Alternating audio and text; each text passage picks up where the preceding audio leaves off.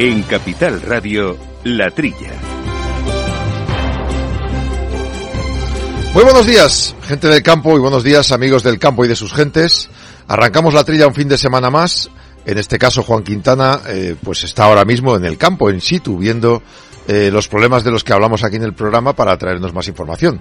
Está con nosotros también Jesús Moreno, que siempre nos acompaña cada fin de semana. Buenos días, don Jesús. Hola, Jaume, buenos días. ¿Qué Eh, tal? Pues nada, pues fin de semana de votaciones, nos obligan a estar cerquita de donde votamos, ¿verdad? Sí, sí, nada, y de aquí no nos movemos. Bueno, lo, lo importante es que vas a tener también luego unos días de vacaciones y podrás irte tranquilamente, ¿verdad? Hombre, como todos los españoles, eh, por, por- por lo menos un, un mes que, que- que menos, ¿no? Claro. Mira, me decían el otro día que la hostelería de las grandes capitales Sí. eh, ha notado un aumento de, de reservas de casi el doble en muchos sitios para comer o cenar eh, y para, para hacer algo este fin de semana. Dicen, ya que nos quedamos y paramos las vacaciones, al menos hagamos algo distinto. O sea, que al menos van a beneficiar a los camareros y a los dueños de los locales. Sí, bueno, pero, pero en, cuanto a esta noticia que, que me das, esto, he, he oído una, un- una, esta, una información de, de un tal Michavila, que es eh, el Sí. director de, de Gas 3, que dice que ojo con la vuelta de, de- del domingo con los coches, que tiene experiencia de que puede haber atascos porque dejen para última hora el, ir a votar. Eh, lo, lo, oí el, el, día, ¿sí? Sí, sí. Hay que espabilar porque a última hora luego iremos todos con prisas. Bueno, vamos a lo que nos toca, si te parece. Hoy hablaremos eh, eh, con Arak Asaja, con Igor Fonseca, su secretario general, sobre una petición, que la paja sea aprobada por el Ministerio como elemento de uso prioritario para el sector primario. Es decir, que se pueda utilizar la, la paja para lo, lo importante, alimentación del ganado, sustrato del champiñón, y restituyan la paja por biomasa, eh, por restos de leñosos para así eh, evitar que la paja se, ya que no hay tanta y está más cara, pues al menos evitar que se utilice para otras cosas que no sea lo prioritario. Vamos a hablar con ellos de este asunto y luego el comité de pera y manzana de FEPEX, eh, su presidente Joan Serentil nos va a atender porque han hecho un debate. España, Europa va a tener la segunda cosecha más baja de la pera de los últimos 10 años, aún así.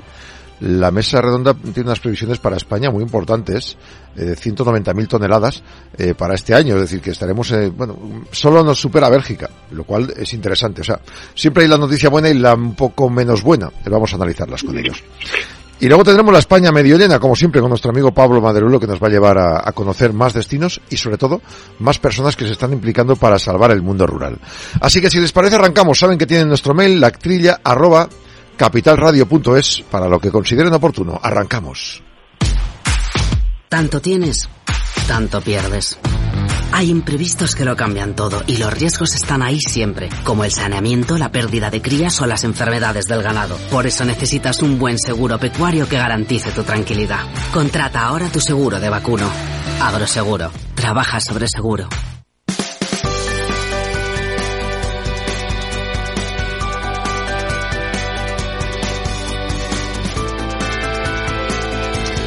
Empezamos repasando algunas noticias interesantes de, de este fin de semana. España ha registrado a mediados de julio el mayor aumento de precio del aceite de oliva virgen extra de toda la Unión Europea respecto a la media de los últimos cinco años. Es el informe de perspectivas agrícolas que hace la Comisión Europea. Eh, se ha encarecido un tren- 133% a mediados de julio respecto al año pasado. Eh, se paga 6,4 euros por litro. En Italia se paga más caro. Saben que Italia da más valor añadido al aceite, es verdad.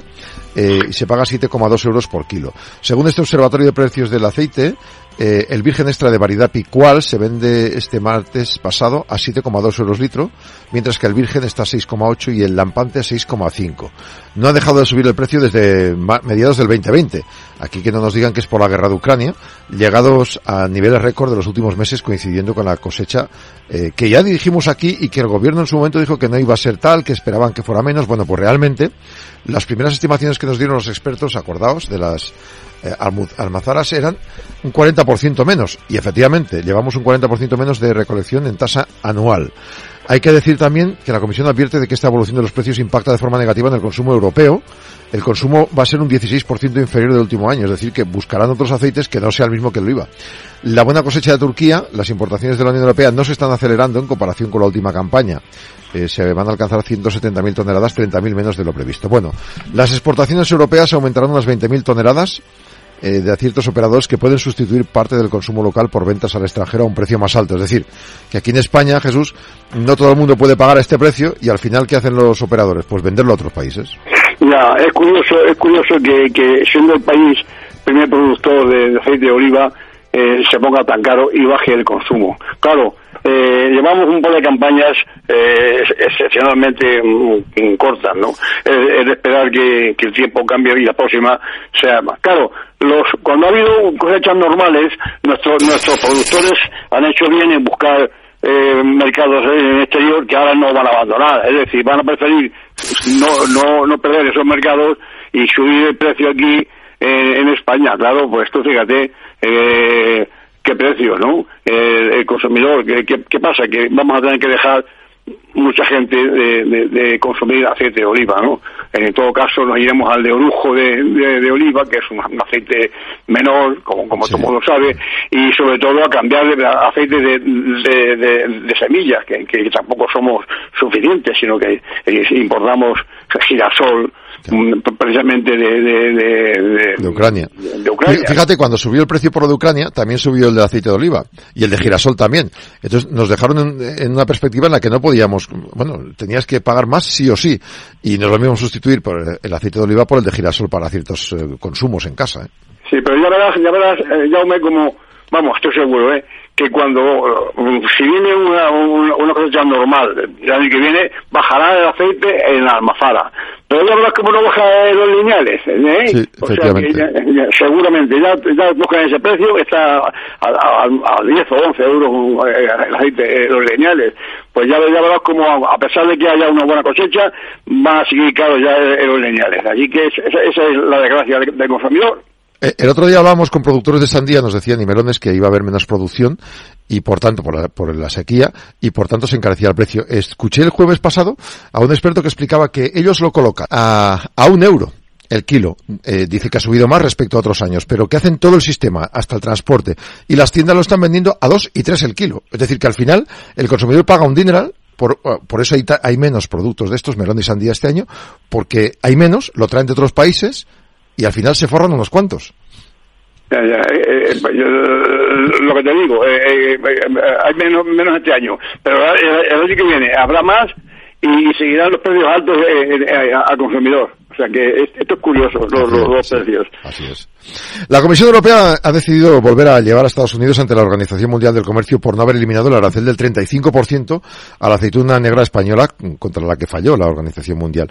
Y recuerden que esto viene de la Unión Europea beneficiaba a Airbus con ayudas frenando la competencia de Boeing y en la época de Trump dijeron pues vamos a poner aranceles a muchos productos europeos y uno de ellos fue este.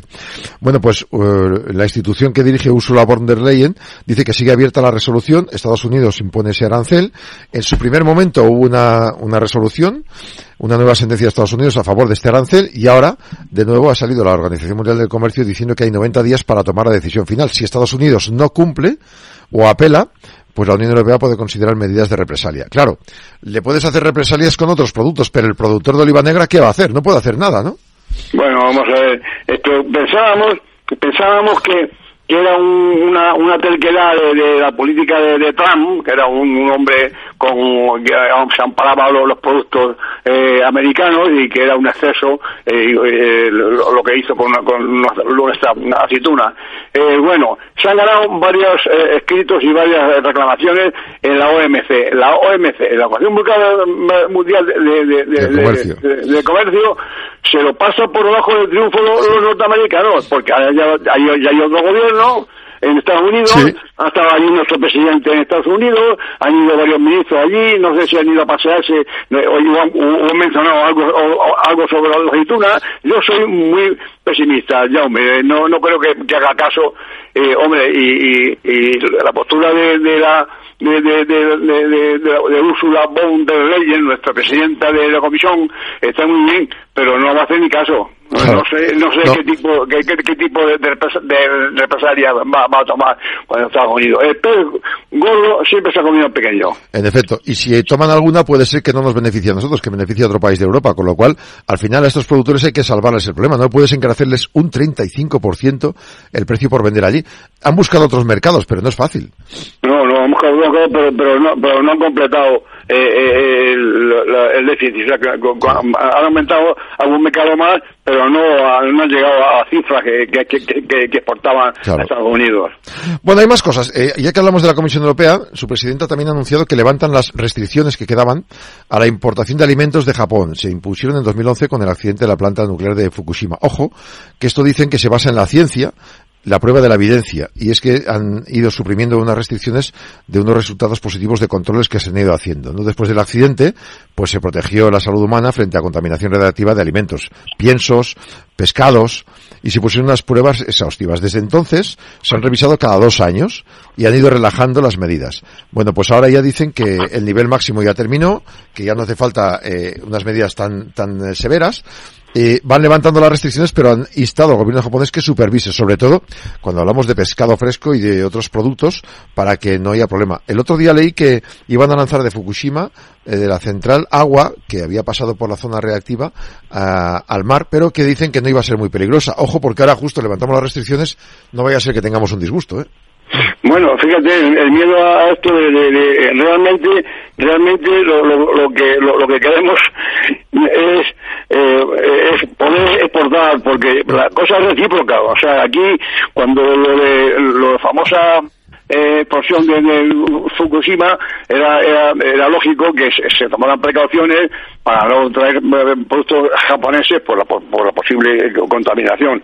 Pero ¿qué ha pasado? Que ya han pasado, ya han pasado los años, pero igual que nosotros se lo cosas de Japón, tampoco se vendían cosas a Japón. Es decir, que, que esta, eh, esta postura de ahora es un producto por, por, nuestra parte, porque lo, que quiere la Comisión, y, hace bien claro, es que se abra el comercio con, Japón. Lo mismo que pasa con eh, Estados Unidos, es decir, tú me prohíbes una cosa y yo te prohíbo otra, entonces dejemos de hacernos daño si hay seguridad garantizada para la alimentación y hagamos que todos podamos vender, ¿no? Eso es. Aquí, la, por visto, hay una cumbre Unión eh, eh, Europea Japón, que, se espera de ella una solución, ¿eh? porque Japón es un, es un es un país muy interesante para, para nuestros productos. Ellos nos compran mucho y nosotros debemos también comprarles a ellos, lógicamente. Bueno, vamos con el primer tema de la jornada. Venga.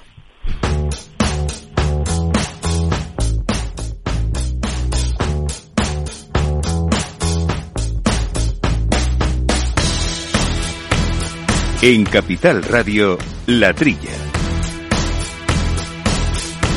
Como nos hemos contado en el sumario, Arak Asaja ha pedido que la paja sea aprobada por el Ministerio como elemento de uso prioritario para el sector primario, tanto por su importancia en la alimentación del ganado como sustrato del champiñón, y que se sustituyan a la paja para biomasa por restos leñosos mientras dure la situación de sequía. Saludamos al secretario general de Arak Asaja, Igor Fonseca. Buenos días, bienvenido. Hola, muy buenos días, eh, entiendo que es una situación de, emergencia. Eh, ¿Cómo afecta ahora mismo el uso de la paja para biomasa y, cómo afecta, por tanto, para dejarla de usar en otros temas?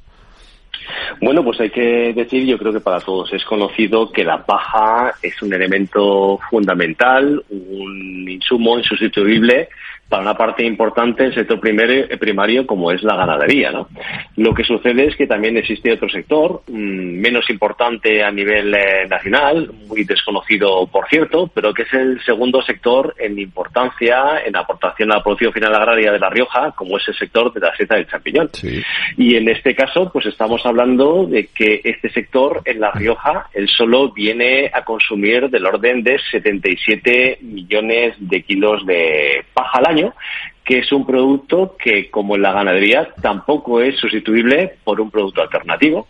Y ante una situación como la que estamos, de sequía, de extrema escasez de paja, que se está siendo, digamos, absorbida mayoritariamente por parte de las industrias, las empresas que se dedican a la generación de energía mediante la quema de, biomasa, pues estamos en una situación, pues, eh, francamente dramática para el sector de la siesta del champiñón de nuestra comunidad autónoma. Esto me recuerda por, allá por el año 2000 con la administración Bush en Estados Unidos cuando se dijo vamos a hacer biofuel y empezaron a comprar creo que trigo y cereales y dejaron a los mexicanos sin fajitas, sin comida. Venía a ser así pero, pero en pequeño esto, ¿no? El problema. Pues efectivamente, porque como le decía, no hay producto sustitutivo de la paja y los champiñoneros están eh, muy alarmados. Hay que tener en cuenta que en estos momentos es cierto que existe un parón en la producción, porque es una producción pues bastante sometida a las condiciones climatológicas y empiezan a recuperar esta producción allá por el mes de septiembre cuando las temperaturas disminuyen. Pero ahora mismo las especies de paja son muy escasas. Existen tres plantas de generación del compost de champiñón en, en La Rioja y están francamente alarmadas porque eh, con aquellos eh, comerciantes, con aquellos pajeros que comercializan la, la paja, se están viendo no solo ya que se ha multiplicado por tres el precio del producto prácticamente en tres meses, de unos 45 euros por tonelada a 150, sino es que no existe forma de encontrar la paja suficiente. Madre mía. Claro, eh, aunque se fuera pagando la más cara, ¿se podría importar o es difícil eso? Pues es complicado, pero prácticamente ahora se ve como la última o la única alternativa, ¿no? Traer de Centro Europa, incluso de países del este, pero claro, en una situación como la que estamos viendo, pues con el Mar Negro que se está o se prevé que se cierre la exportación de cereales, nos vemos también que se pueda afectar otro tipo de productos, como es en este caso la, paja. Y que también hay que ser solidario y que no únicamente es necesario para el sector de las islas del champiñón, sino también para la ganadería, que está también pues con este mismo problema y por eso desde nuestra organización reclamamos al gobierno de la nación, como sí también creemos que se ha hecho en Francia, que implemente una medida de tal manera que en una situación de emergencia como la actual considere el uso de la paja pues de carácter prioritario para el sector primario. A ver, si se pudieran usar restos de leñosos, no sé si hay muchos o no, pero si se pudiera sustituir, esto ya no tendría que ser solo de una manera circunstancial. La lógica marcaría que primero para biomasa se utilice pues los restos de poda y los de tema de pinos y lo que sea, antes que utilizar paja, ¿no? Eso es la lógica. Pues efectivamente, porque no es que estemos en contra de las industrias que generan energía a través de biomasa, sino que creemos que tienen fuentes alternativas, ¿no? De materias primas para emplearlo en, la producción de energía, como bien decía, pues pues los restos leñosos, de sarmientos, restos de poda, cortezas de pino, incluso por desgracia a veces la madera quemada, ¿no? De muchos eh, incendios forestales. Pero es que el ganadero eh, sin paja no puede tener animales, no puede alimentar a los animales y el productor de este chapillón tampoco puede producirlo decir, no hay producto alternativo y estamos ya, pues eh, llevamos tres meses muy alarmado, visto un poco la situación de, sequía y de acaparamiento por parte de esta gran industria, que sí que es cierto que consume más horas de paja que la ganadería y que sector de la seta del champiñón y que pues juega con otras armas, son grandes eh, compañías, eh, digamos, compran una vez un gran contrato pues con todos los proveedores y digamos que cuentan con una estructura, con un conocimiento y con una potencia que para nada se puede equiparar al del sector primario. Decía comentarios a la noticia que usted que se publicaba respecto a sus datos, ¿no? Explicaban que dice, claro, dice, nosotros ahora tendremos que comprar la carne de Marruecos y, tendremos y tendremos que, calentarnos con la paja de aquí. ¿No sería más lógico lo contrario? Y luego hay un tema que algunos consideran que esto es por la guerra de Ucrania, pero según algunos expertos esto ya viene de tiempo, de largo, ¿no? ¿Por, qué se está produciendo menos paja? ¿Y cuánto tiempo lleva bueno, con eso? Pues efectivamente se produce menos paja por dos circunstancias, ¿no? Por un lado, el abandono de la actividad por parte de muchas explotaciones que ven antirrentable la producción de cultivos herbáceos en un país como el nuestro que es eh, muy seco, pero cada vez más por estos cambios de clima que estamos teniendo, por el fenómeno del niño que puede hacer este año, por una PAC que cada vez es más exigente con eh, menos dinero y pone más trabas a los productores eh, españoles y europeos en favor de producciones de países terceros, como bien acaba de señalar, y en último lugar, pues eh, estaría pues ese acaparamiento que están haciendo esta gran industria de producción de energía a través de biomasa de la paja, que es un producto, pues digamos para ellos muy cómodo, ¿no? Porque sí que está eh, totalmente mecanizado su producción, su comercialización, su almacenamiento a diferencia de lo que existe con otras fuentes de biomasa, como puede ser los restos leñosos de poda, de, sarmientos, restos de cáscara, por ejemplo, de, almendra o, la aceituna, el hueso de aceituna, ¿no?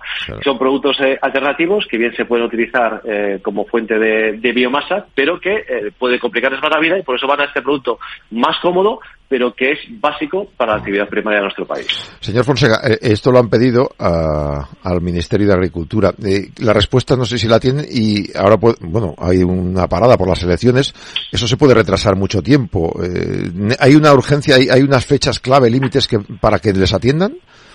Pues eh, claro que la hay. Nosotros venimos reclamando esto desde hace meses, cuando ya por el mes de mayo, eh, a petición de nuestra organización, se convocó la mesa de la sequía en La Rioja. Pusimos encima de la mesa esa necesidad de que la paja fuese considerada eh, un producto básico para la producción de seta de champiñón y también de la manera extensiva. Pero lo cierto es que, más allá de la empatía que pudo tener el gobierno de entonces regional, pues no hemos tenido ninguna noticia del Gobierno de la Nación, del Ministerio de Agricultura, que en este caso pues tendría que ser competente para llevar al Consejo de Ministros una medida de este calado. ¿no? Sí que lo hemos trasladado recientemente a través de la Dirección de Gobierno en La Rioja, entendían el problema, pero tampoco hemos tenido ninguna reacción ni ninguna comunicación por parte del Ministerio. Sí que es cierto que estamos en elecciones, pero el campo no para y los animales tienen que comer todos los días, tienen esa manía, ¿verdad? Y sin embargo, pues eh, los políticos parece que están más volcados en lo que va a pasar el, próximo domingo que en con solucionar los problemas de nuestros agricultores y ganaderos. En muchos casos se suele poner por delante la Unión Europea, se dice, no podemos porque la Unión Europea lo prohíbe. Eh, usted ha dicho que en Francia se ha conseguido, es decir, que tendríamos una referencia. ¿Es posible que, que, que Bruselas les atienda antes incluso que el gobierno de España? Pues no debiera ser así. Lo que sí que tengo entendido es que el gobierno eh, francés hace tiempo ya que estableció algún tipo de normativa eh, que establece un uso prioritario por parte del sector primario, ¿no? Con respecto a la paja, luego entendemos que no existe ningún tipo de freno ni cortapisa por parte de la normativa europea, porque estamos hablando, como decía, de un producto básico, de un producto estratégico que no tiene alternativa y que depende de ello, pues el sector primario y, por tanto, no solo la alimentación de, la población europea, sino también, pues bueno, el, medio de vida y la supervivencia del mundo rural, ¿no? Eh, que se nos pone a todos eh, siempre en la boca pues la lucha contra la despoblación, pero este es uno de los muchísimos ejemplos que sin costar dinero al contribuyente, ¿verdad? Pues eh, puede ser un, buen gesto para ayudar a mejorar la rentabilidad de agricultores y ganaderos. Eh, en otro orden de cosas, el Ministerio de Agricultura anunció un reparto de ayudas para la ganadería para compensar las pérdidas por la sequía y los incrementos de coste de insumos eh, y un proyecto de orden para determinar cuantías, zonas, cultivos afectados. Se habla de algunas hortalizas frutales, se habla, por ejemplo, de las cerezas del Valle del Jerte. En este caso, por ejemplo, para los frutales de vuestra región y también para el champiñón, ¿están incluidas estas ayudas o no?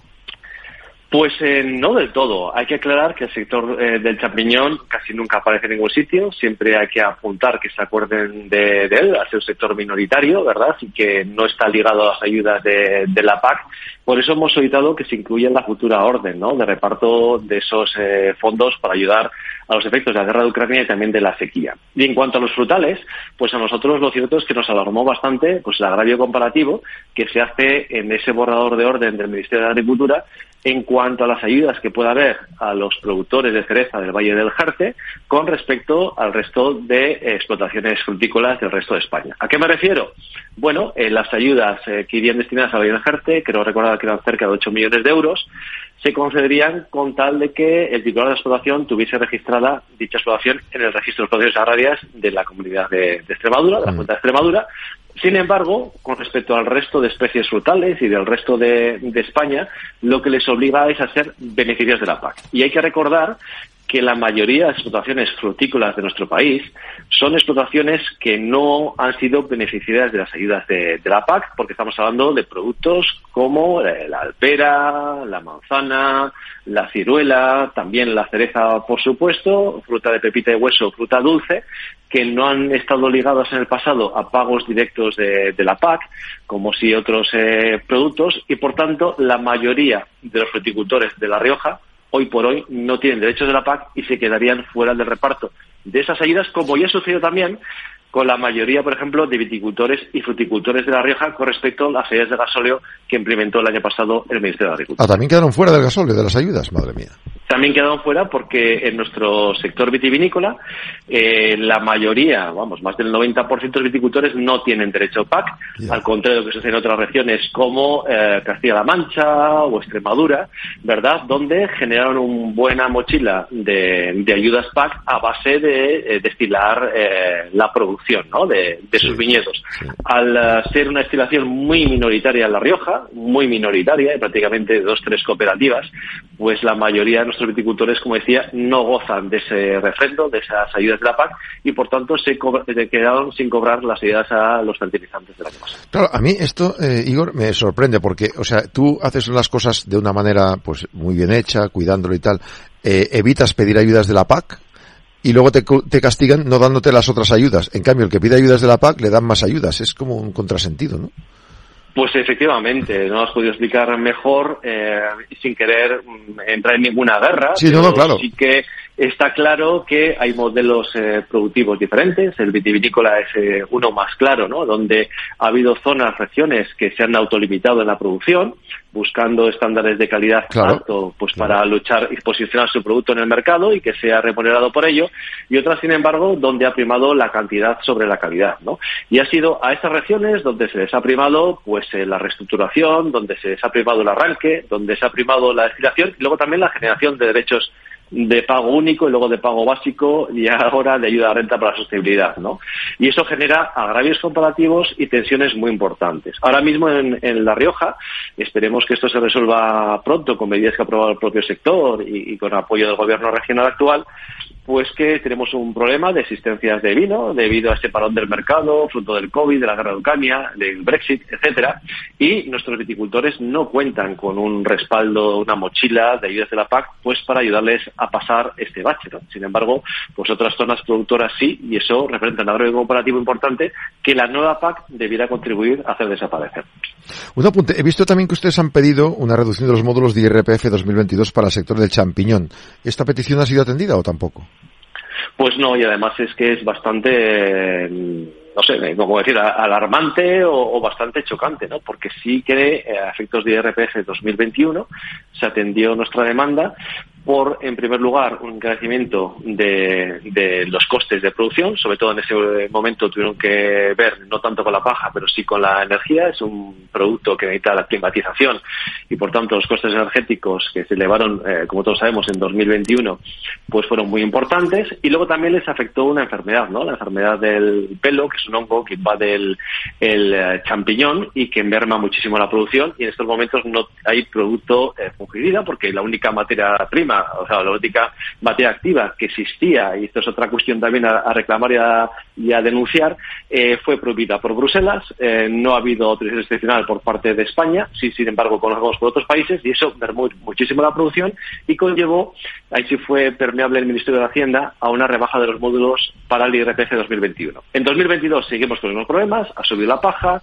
la energía también se mantiene alta, sigue bajando la producción por efecto de la enfermedad, que no eh, cesa y sin embargo en esta ocasión pues han olvidado de este sector que es muy importante como decía al principio para La Rioja. Madre mía, pues nada, muchos deberes quedan para el futuro a cortísimo plazo. Igor Fonseca, Fonseca secretario general de la Casaja, gracias por atender la llamada de la trilla un fin de semana más. Un saludo, hasta la próxima. A ustedes, muchas gracias.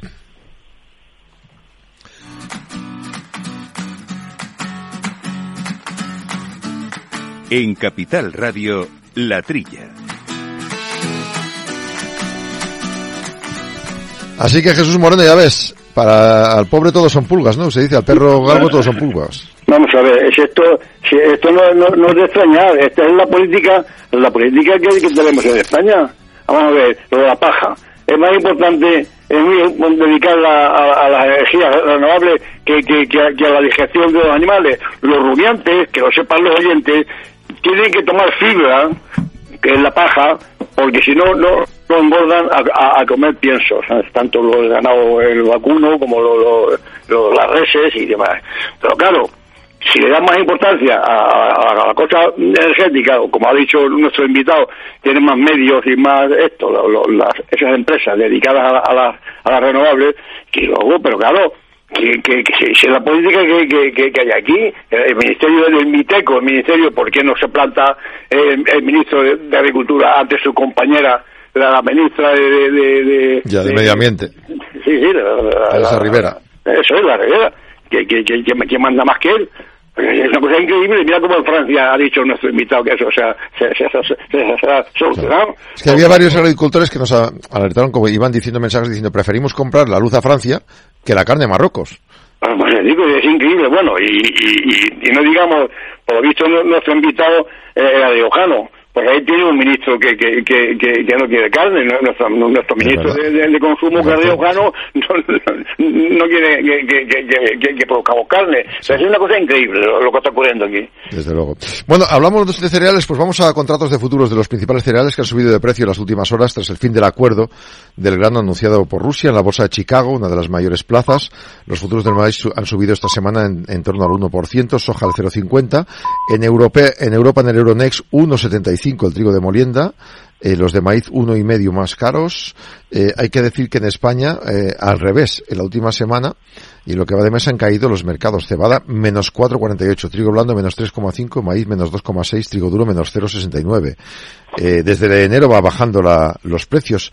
Eh, hay que decir que, bueno, pese a que están pendientes de lo, de Rusia, eh, los precios en España bajan y en el resto de Europa y Estados Unidos suben. No sé por qué será el motivo ese, ¿no? Eh, sí, sí, sí, es una cosa increíble. O sea que hay, en España hay, hay menos cosecha. ¿eh? en, los mercados de, futuro, como has dicho, en, Chicago y en París, que es donde se, ponen los precios mundiales del cereal, está subiendo y sin embargo aquí se está bajando la cebada y, y maíz. Es una, cosa que, que, no, no, no, se entiende. ¿eh? En, ese sentido. Bueno, lo, de el follón que, que, está armado es con lo de el, famoso eh, Putin que, que, que se, niega a que se, se saque se saque el trigo de, de, Ucrania a través de, del Mar Negro. Y claro, eh, si, si, si, no, si no se puede traer cereales de allí, estamos en déficit. Pero es curioso, vuelvo a repetir, que, que, que aquí nuestros productores de, de, maíz y de cebada y de trigo, tanto blando como duro, eh, estén más bajo que, en el mercado mundiales. Y paradójicamente del trigo que está saliendo a través de la ONU desde Ucrania por el Mar Negro, este acuerdo, no sé si se renovará o no, porque hay otras trabas y tal, pero eh, parte de eso ha ido precisamente a los países pobres, pero otra parte ha pasado por España. Es decir, que eh, levantando las trabas, también España ha recogido parte de ese, de ese grano, que sobre todo en países pobres dicen que haría falta eh, una cantidad estimable de, de toneladas de grano para evitar la hambruna que se está llegando ya a producir en algunos países. Es decir, que nosotros dentro de todo eh, no estamos tan mal como otros países, pero, pero aún así es que no se puede soportar esto. ¿eh? Sí, desde luego, hombre, eh, desde luego que, que son pues son los, los millones de, de, de, personas que, que, que dependen de, de, de, granero de, de, mundial de, grano como es como es eh, Ucrania y Estados, y Estados Unidos. Claro, eh, Vamos a otros temas a ver si están un poco mejor. Culmina la campaña con una producción de 243.000 toneladas de fresas. Ha bajado un 10%, un leve incremento de los precios, según los productores de Fres Huelva. Eh, hay que decir que ha tenido altibajos con la climatología en muchos momentos de la campaña. Fue polémico también por el tema del agua, acuérdense de Huelva y de Doñana. Eh, el calor registrado durante la plantación obligó a replantar casi un 30% en algunos casos. El frío del inicio del año, que contrajo mucho la producción. El excesivo calor después, en el mes de abril, que repercutió. Bueno, todo esto, situaciones adversas que hacen un descenso de la producción del 10% y ha subido un poquito el coste. Eh, la campaña de frambuesa ha acabado con una producción de, también de menos del 4,5% respecto al año anterior, 47.000 toneladas. Eh, y la campaña de arándano se ha saldado con un descenso de producción también del 10% más o menos. Eh, esta menor producción se ha debido en primer lugar al retraso en la llegada de temperaturas bajas, y luego también eh, los meses de noviembre, diciembre y enero temperaturas mínimas que estuvieron por encima de lo que toca en estas fechas. El frío de las últimas semanas de febrero y marzo también mermó. Es decir, y la mora también se ha mantenido en 2.000 toneladas similares a la campaña anterior. Eh, es decir, que ha llegado el frío mal y el calor mal. Sí, es curioso, ¿eh? Claro, cuando cuando cuando la fresa necesitaba temperaturas moderadas, vino el exceso de calor. Y al contrario, cuando esto vino el, frío. Es una cosa increíble. Pero bueno, yo creo que han salvado la, cosecha. A pesar del problema que recordará Jaume que hubo con, con los con las fresas con las fresas de, Alemania. ¿Te acuerdas? incluso vinieron unos parlamentarios que, que eran de los, los sí, vienen a ver cómo la regábamos, a aprender de nosotros. Sí, sí, con el cuento de, de, Doñana, lo que querían es que, que, no, no comprar fresas de aquí, nuestra. A pesar de eso, eh, yo creo que el sector nuestro de, los frutos rojos eh, está muy consolidado, ¿eh? Sí, es verdad. Es, se nota, la producción es buenísima, de mucha calidad, se vende mucho en el extranjero y por eso pueden permitirse esos pequeños márgenes de alza de precio cuando sea necesario. Vamos a por otra cosecha, que dicen que va a ser, hay una noticia medio buena y medio mala en la de la pera, vamos ahora mismo.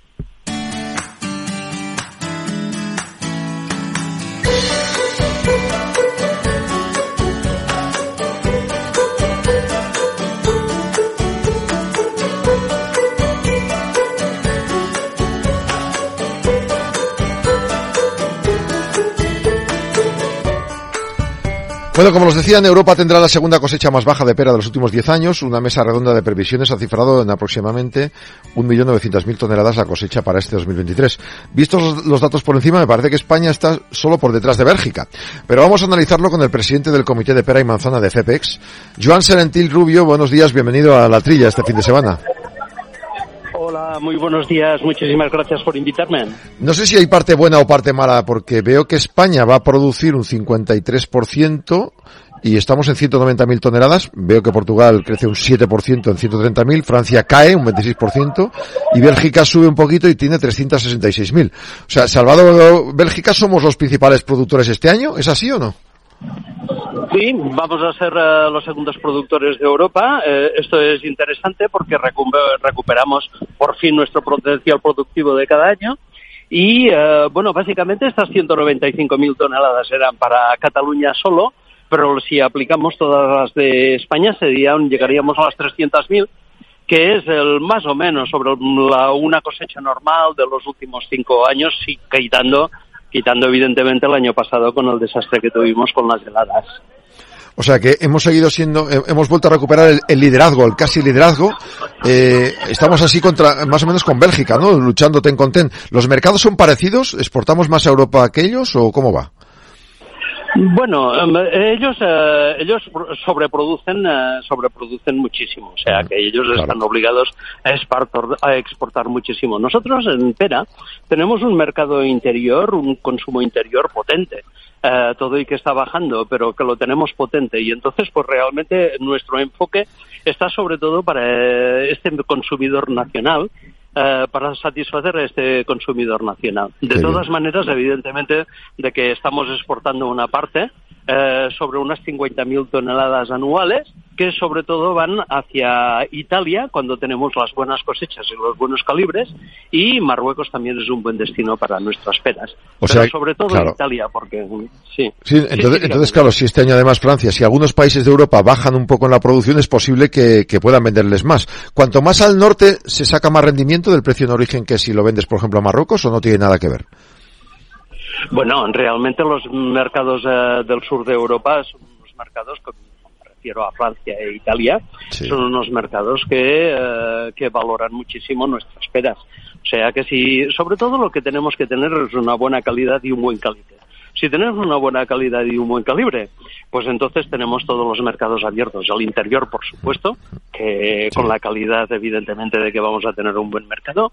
Y sobre todo también con Italia, ¿no? Porque es que Italia, piensen de que están bajando, están bajando las, uh, las producciones italianas y uh, año tras año, y entonces estas uh, producciones italianas se ocupan con nuestras producciones que ahí están muy apreciadas. Mm. Hay un efecto, esperaban los compañeros de usted un efecto mínimo de la sequía. Eh, claro, la, sequía es la que puede afectar sobre todo al tamaño y al calibre de la pera, ¿no? Correcto. Lo único que pasa es que, evidentemente, de que el panorama que teníamos en el mes de abril, cuando mm. aún no estaba, cuando aún no había llovido, eh, pues eh, teníamos un panorama prácticamente catastrófico. Luego, con las lluvias que tuvimos a partir del 15 de mayo, esto ya se vio de otra manera. Eh, vimos que la supervivencia de los árboles no estaba comprometida y que encima, como continuó lloviendo, la verdad es que podremos sacar esta cosecha adelante. Y esto también es una gran noticia, porque sí que en algunas zonas donde las tierras son más duras, eh, tendremos algún problema de calibre, pero que en general yo creo que recuperaremos volúmenes y recuperaremos este calibre que le decía. También, sobre todo, porque tenemos que tener en cuenta de que nuestros agricultores, temiendo la dificultad que tendrían con la sequía, mm. eh, ya clarearon mucho más, dejaron muchas menos piezas en, cada árbol, con lo cual, eh, con un riego normal, estos calibres van a ser uh, importantes. Piense que cuando le hablo de calibres siempre estamos uh, hablando de que en el mercado nacional la pera que es más apreciada es eh, del calibre 60-65. Sí. O sea, que son calibres ya 65 y más, Sí. yo le diría, ¿no? Y entonces ahí hay una facilidad en el mercado que con los calibres más pequeños, como tuvimos el año pasado, Hmm. parte de la desgracia del, del volumen, que tuvimos una caída de volumen, también tuvimos la desgracia de que tuvimos unos calibres más pequeños, Claro. sobre todo afectados porque los cuajados, las floraciones, etcétera, etcétera, eh, fueron más precarios. Señor Serentil, eh, y se paga, claro, eh, todos los productores que hablamos de cada sector, la mayoría han, han bajado las expectativas de venta, de, de cantidad, y tienen que subir el precio porque por todos los insumos les han aumentado. ¿Ustedes en este, en este balance van bien? ¿Se paga lo que merecen ustedes y están bien o no? Esperemos que para este año, para este año sí, o sea que para este año eh, realmente tengamos eh, los precios por encima de los costes. Evidentemente de que estos tres últimos años hemos sufrido un aumento de los costes muy importante, pero también esperamos de que la campaña responda con unos precios, eh, con unos precios más altos. Evidentemente de que eh, una de las mis máximas es que no puede haber campaña mala si tenemos buena calidad. Claro. O sea que eh, esto para nosotros es importantísimo. Y los parámetros de calidad hasta ahora se nos han dado en todos los sentidos. O sea que esperamos sacar una cosecha. Mm, Yo creo que va a ser una cosecha con un volumen eh, un poco por debajo de, de las medias de los últimos cinco años, un, un pelín por debajo, pero que realmente eh, con la recuperación de los volúmenes respecto al año pasado va a ser una campaña muy interesante. En ese debate, en ese foro de debate en el que usted participó, he leído también que se habló de, del sistemas de riegos, eh, el sombreo de las plantaciones, análisis de la distribución de la huella de CO2, analizar el cambio climático. En este sentido, el- la pera como producto y los productores están bien posicionados en, en todos los trabajos para, para ir contra el cambio climático. Eh, tenemos unas variedades que están muy adaptadas ya al cambio climático. Realmente también nos hemos empeñado en entrar con, con, bueno, en, ya desde hace unos 40 años con unas peras que, eh, que eran más de importación, como la conferencia, pero que en este momento ya se, ya ya es una pera apreciada como pera nacional, después de 40 años, evidentemente, ¿no? Y, y realmente eh, esta sufre un poco más con el calor, pero bueno, nuestros productores están ya avezados con las prácticas para poder minimizar este esto este calor, no este calor extremo, siempre con las mallas de hombreo, con los riegos eh, aportados de manera aérea para rebajar las temperaturas eh, y aumentar la humedad de las parcelas, etcétera, etcétera, ¿no? O sea que tenemos unos productores que realmente están en la última con la técnica y que son capaces ya ahora de empezar a combatir todo este tema del cambio climático. Qué bien. Pues nos dan unas noticias fantásticas, así que nos dejan un, un gran sabor de boca, igual que nos dejan buen sabor de boca las peras que ustedes producen. Joan Serentil, presidente de FEPES, gracias por atender nuestra llamada. Un saludo. A ustedes muchísimas gracias por invitarme. Jesús, es que tener una noticia buena hoy en día que llevamos, yo llevo este año con vosotros y nunca hemos dado noticias objetivamente buenas, ¿verdad? Hombre, da, gusto, da gusto hoy hablar a- al presidente del sector de, la, de, la fruta de, de, de, de- de CEPES, ¿no? Eh, da gusto porque, hombre, las noticias son buenas. Además está el tío, vamos, nos, nos, ha, nos ha informado sobre sobre la, la potencia que tiene el sector y sobre las variedades, en fin, que la, eh, la pera es, es un producto, de luego, vamos, a mí me encanta la pera, Sí, eso para sí, sí. Eh, ese jugo que tiene y ese sabor son, son riquísimos. sí. Pues en- en- en- enhorabuena para el sector. Sí, sí. La noticia esta de la pera es la pera, como se decía antes. ¿eh? Sí, sí, sí. Hay otra noticia positiva, la previsión de cosecha de almendra, en este caso Comunidad Valenciana, 8.700 toneladas, duplica la de la, de la pasada campaña según eh, el grupo de trabajo de frutos secos autonómicos. La caída del año pasado es verdad que fue récord, pero fue muy negativa, pero la, la estimación de esta campaña es que un 21% más de lo que esperaban en las zonas de producción. La superficie productiva son 59.000 hectáreas, casi similar a la temporada pasada. Secano 51.000 es el 85% total de la superficie. Y la previsión de cosecha de almendra española son 120.000 toneladas, un incremento del 49% respecto a las últimas tres campañas y el 95% respecto a la pasada. Es decir, pasaron un año fatal la temporada 2022, pero este año van a mejorar. Claro, de lo malo malo siempre es bueno esto de mejorar, aunque yo no sé si están en las expectativas que esperaban o no, ¿no? Bueno, es que es un sector de la almendra que afortunadamente se, está consolidando, porque la almendra hace, hace 30 o 40 años pues era como un producto residual, donde no había otra producción, venga, unos almendros, ¿no? Afortunadamente se han cambiado de, de, lugar, hay algunos eh, almendros de, de sobre todo nuevas variedades, y es y, y salvo salvo algún accidente excesivo climatológico la, la, las cosechas suelen ser bastante regulares luego esto es en Valencia pero es que hay que tener en cuenta que España la almendra se, ha tenido por, todos sitios, ¿eh? Este, donde no había prácticamente almendra, como en La Mancha, pues hay bastante cantidad de, hectáreas, ¿no? Sí, sí. Bueno, pues vamos ahora a escuchar a nuestro amigo Pablo Maderuelo, que hoy nos trae una entrevista con eh, Cristina Domínguez, es codirectora de un, diablo, de un diario llamado Periódico Pueblos, con S, no Pueblo el Antiguo, Pueblos. Es un diario que se edita online, un periódico, que nació el 1 de junio y trae al plano nacional las noticias del medio rural, que nos interesan mucho. Hola Pablo, buenos días. Hola, ¿qué tal? Muy buenos días. Un fin de semana más desde la España medio llena, eh, donde hoy vamos a hablar de un nuevo medio de comunicación que nacía el pasado 1 de junio eh, con la mirada puesta en el medio rural. Se trata del periódico Pueblos. Es un proyecto que han llevado a cabo varias periodistas que se encuentran ubicadas en distintos puntos de España y que tiene como objetivo llevar al plano nacional el periodismo microlocal. Eh, vamos a hablar con Cristina Domínguez. Cristina es la directora de este periódico y con ella vamos a conocer los detalles de este proyecto. Cristina Domínguez, codirectora del periódico Pueblos. ¿Qué tal? ¿Cómo estás? Buenos días, Pablo. ¿Desde dónde nos hablas, Cristina? ¿Dónde estás? Pues ahora mismo me encuentro en Calzadilla de los Hermanillos, en la provincia de León. Un pueblo localizado en el sureste de la provincia, camino de Santiago, vecinos casi de Palencia y de Valladolid. ¿Con cuántos habitantes? Bueno, pues hay una fluctuación importante entre los vecinos que conviven en verano y los de invierno. Pero bueno, eh, empadronados estarán entre 140 a 150 personas. Sin embargo, seguro que hoy han dormido allí pues por lo menos el doble. Sí, sí, en efecto, en efecto. Ya, se ya empiezan a llegar eh, bueno, las familias que tienen menores y disfrutan del verano en el pueblo, o la gente que, está jubilada y pasa medio año en el pueblo y medio año en, sus ciudades de origen. Sí, hay, hay movimiento, hay movimiento. Cristina, tú llevas toda la vida dedicada a contar las historias de, los demás, ¿no? eh, bueno, eh, pues sí, voy pues hago precisamente 20 años. Eh, llevo 20 años dedicada a la comunicación comarcal en esta zona, en la zona, en la zona de Sagún que estamos. Eh, son pequeñas historias, pero a veces eh, son historias que trascienden, ¿no?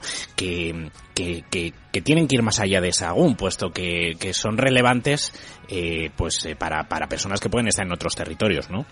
Sí, sí, sí, sí, así es, así es. Además, en esta vorágine en la que nos encontramos, en el desarrollo y esta nueva vida que está surgiendo en los pueblos, es muy interesante que, estos estén conectados para que vean qué se está haciendo más allá de su territorio. Es, importante. El medio rural sabemos, Pablo, que está muy, muy, muy vivo, pero algunas veces nos falta algo de coordinación y de conocer qué hay al otro lado de nuestras fronteras imaginarias. Precisamente con esta idea, con la idea de que trascienden las historias, de que el medio rural está conectado y que unas historias pueden servir de inspiración a otras personas, eh, te has unido a otras personas, a otras compañeras y has creado un nuevo medio de comunicación. Sí, en efecto. El día 1 de junio lanzamos Periódico Pueblos, una cabecera online eh, con contenido a nivel nacional, pero con informaciones dedicadas al medio rural en exclusiva. Em, ¿Cuántas personas sois? Bueno, así el, así el número de habitantes de Calzadía fluctúa. estamos ahora mismo en construcción. Eh, ahora mismo estamos 10 personas, pero bueno, la idea es que, que sigan sumando activos y, y, que la plantilla de redacción crezca. El proyecto está estructurado en tres fases. Estamos eh, en estos momentos eh, terminando de construir la primera, que sería crear el equipo de redacción Eh, como ya te comento, eh, Periódico Pueblos es un medio nacional y hemos dividido el, mapa eh, en secciones, en, zonas que no, que no coinciden estrictamente con, con las comunidades autónomas. Sería la zona norte, para Galicia, Cantabria, mmm, Asturias, sería la zona de Aragón, Navarra, La Rioja, por otro lado tenemos Castilla y León, por su magnitud, bueno, es, en sí misma ya todo un universo, Castilla-La Mancha exactamente igual, Extremadura, tenemos la compañera que está en Andalucía, otra en la franja mediterránea, y la idea es ir sumando territorios. Todavía tenemos territorios sin explorar que por su singularidad son más complicados de abordar porque su ruralidad es distinta a la del común, que sería eh, País Vasco o Cataluña con esta redacción que está en construcción todavía, como dices, eh, eh, y que se reparte por distintos puntos del territorio, lo que estáis haciendo es eh, llevar al primer plano, al plano nacional, em, esas historias que hasta ahora a lo mejor estabais contando cada una de vosotras en, en un plano más comarcal, ¿no? Me gustaría eh, aludir a un estudio realizado por la profesora de la Universidad eh, de, Santiago, eh, Cruz Negreira, dedicado a los medios locales e hiperlocales. Esta profesora eh, mapeó eh, todas las iniciativas de comunicación que hay repartidas por el medio rural español. Nuestra sorpresa fue eh, comprobar que había más de un centenar de pequeños medios de comunicación rurales, eh, como, como, el que, como el que llevo trabajando este tiempo, Sagún Digital, con una proyección muy local, sin embargo, con una repercusión muy importante dentro del territorio. Pequeños medios de comunicación que son punteros, que son la referencia de una comarca. Eh, ese estudio nos, dijo eso, nos dio esta clave, ¿no? Que había un montón de micromedios de comunicación que estaban ahí. Eh, la segunda clave que nos dio fue que esas noticias tenían un impacto importantísimo en el territorio, pero que se quedaban ahí, se quedaban en el territorio. Entonces, eh, bueno, pues estas reuniones de compadreo que, que, solemos tener la gente que nos dedicamos a la comunicación tan así en chiquitín, pues, pues vimos ahí una necesidad, ¿no? De aglutinar todas esas noticias e intentarles darle, intentar dar una dimensión un poco más superior a, a la comarca, que saliesen de la comarca. Porque seguramente ahí vamos a encontrar otros pueblos de otras comarcas, otros acentos y vamos a encontrar una fuente de inspiración. Cristina, no se me pasa por alto un detalle y es que todo eh, el equipo ahora mismo está configurado por mujeres. Tampoco responde estrictamente a una política feminista dentro de la empresa. Eh, responde más bien a una estadística triste y lamentable que sí tiene que ver con la cara menos amable del medio rural y es el tema del empleo eh, el estudio de Cruz Negreira al que me refería antes eh, nos abrió también otra, otra caja de datos. En esta caja de datos veíamos que la mayoría de los micromedios de comunicación que funcionan en, la, en el país están liderados por mujeres que han salido de una situación laboral un poco compleja. Posiblemente trabajaban, o la mayoría trabajaban en una cabecera eh, centralizada en una capital, y una situación familiar, bien como tener que atender a una persona enferma, un padre, o bien la maternidad, eh, habían, eh, bueno, pues eh, frenado un poco el desarrollo laboral de estas personas.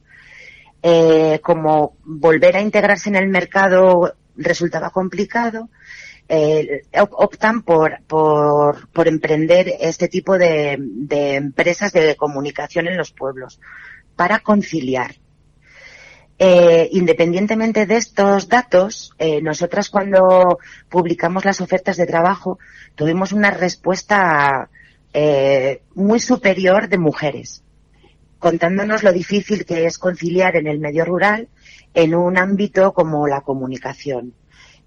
Bueno, por mucho que intentes emprender y seas muy original, un periodista, o sea, un pueblo como Calzadilla de los Hermanillos, volviendo al ejemplo, de 120 habitantes, está claro que es un poco complicado que pueda eh, progresar una empresa de comunicación. ¿Cómo te imaginas el periódico Pueblos en, en un tiempo? Eh, efectivamente, el, el, proyecto tiene tres fases. Como comentaba antes, la primera tiene que ver con la creación del equipo de redacción, la cabeza tractora, Y la segunda fase, y para mí la, la que tienes, la que cobra, con la que cobra sentido realmente el periódico Pueblos, es aglutinar las informaciones que se están generando en esos micromedios de comunicación. Eh, como siempre suena fatal, pero es que es así, la financiación lo, es la que va a determinar cuándo van a empezar a entrar estas microcabeceras. No se trata de una fusión de medios de comunicación. Se trata de que Pueblos pueda echar un cable a esos medios de comunicación pequeños para transmitir, para dar mayor cobertura a, sus informaciones y sentirnos un poco más arropados. Porque este es un tema también complejo. Eh, bien, la financiación de estos micromedios de comunicación. Estos que, cuyas estadísticas nadie va a entender, porque, por ejemplo, Sagún Digital, que se mueve en un territorio de 6.400 vecinos, puede llegar algunas veces a hasta a 3.000 visitantes únicos diarios, que es una auténtica barbaridad. Al final es que te lee todo el pueblo. Bien, ¿qué reflejo de, dónde nos podemos nutrir? Estos micromedios, ¿de dónde, de dónde sacamos nuestra, nuestras financiaciones? Bueno, pues principalmente del comercio local. Es el que apuesta por ti. El comercio local, las administraciones locales, esos pequeños ayuntamientos donde los grandes medios jamás van a aterrizar a no ser que ocurra una desgracia o esté ocurriendo algo simpático. Una noticia ordinaria, como puede ser una inversión de 200.000 euros en alcantarillado, que puede resultar ridículo para un lector madrileño, para aquí es todo un acontecimiento económico, social y de infraestructura, porque seguramente que responde a una carencia que se lleva reclamando desde hace un montón de tiempo. Para un pueblo así, esto es un notición y se va a quedar aquí. No tiene mayor trascendencia.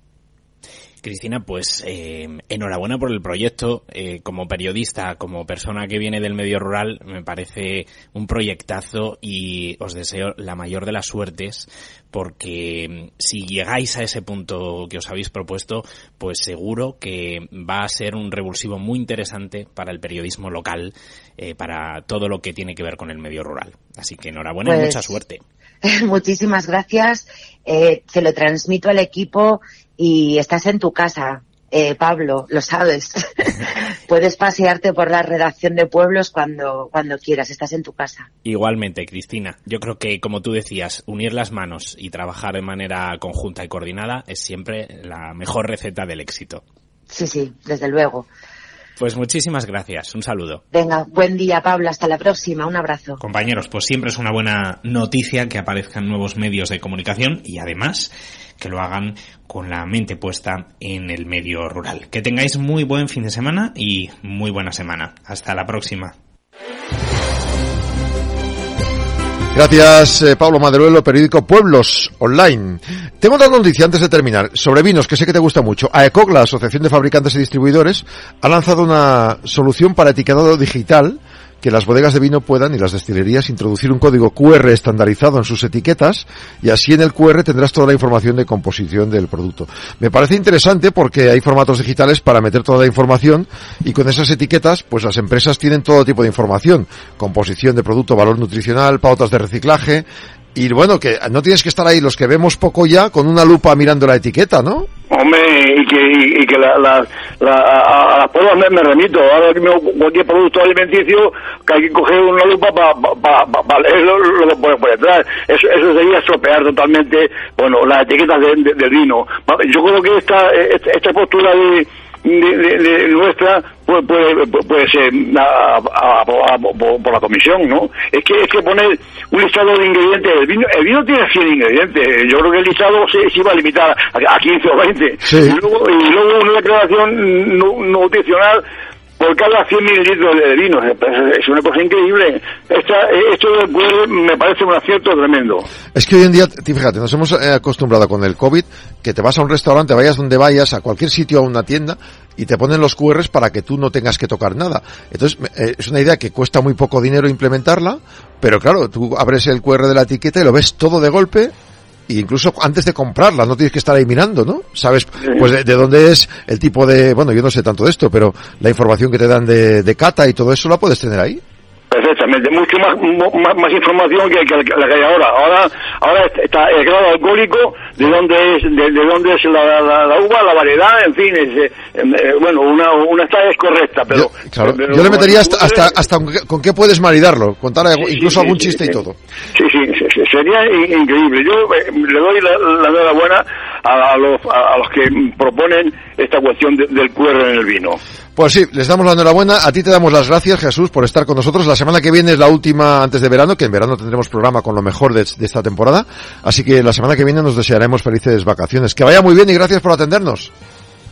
a todos los oyentes. Hasta el sábado que viene. A los oyentes lo mismo. Hasta el próximo fin de semana. Gracias.